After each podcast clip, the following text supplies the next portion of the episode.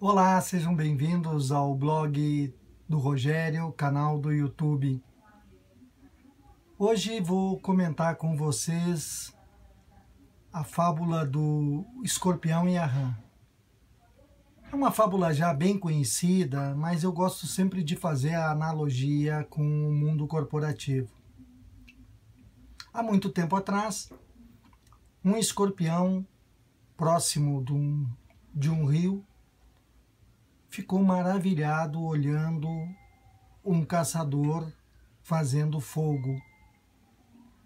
Ele olhava para aquela fogueira maravilhado e pensava o seguinte: se ele pode fazer, eu também consigo. E ficou praticamente a noite inteira olhando, maravilhado, os efeitos do fogo durante a noite na floresta. Durante o dia, o caçador apagou a fogueira e foi fazer suas lidas. O escorpião então se aproveitou da situação e foi olhar de perto o que, que tinha acontecido.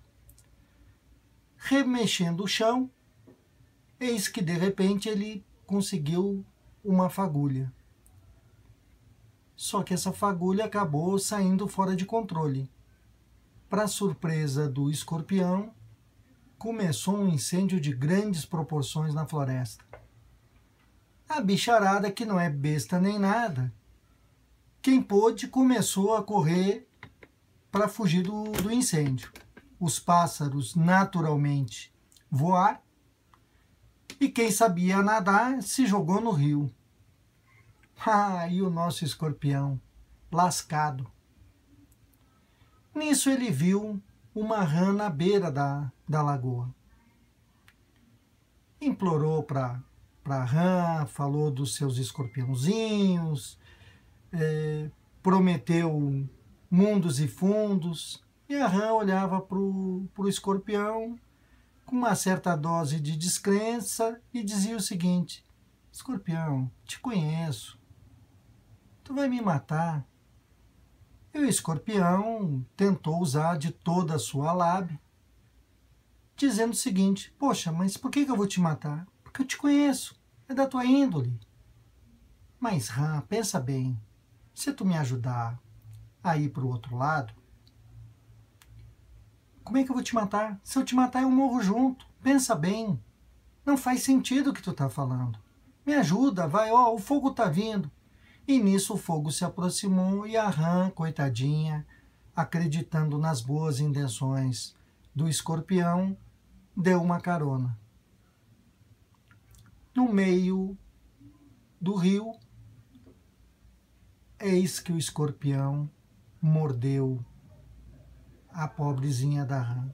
Quando a rã sentiu aquela ferroada, disse: Mas escorpião, você me prometeu um dia que você está com a cabeça, eu vou morrer, mas tu vai morrer junto.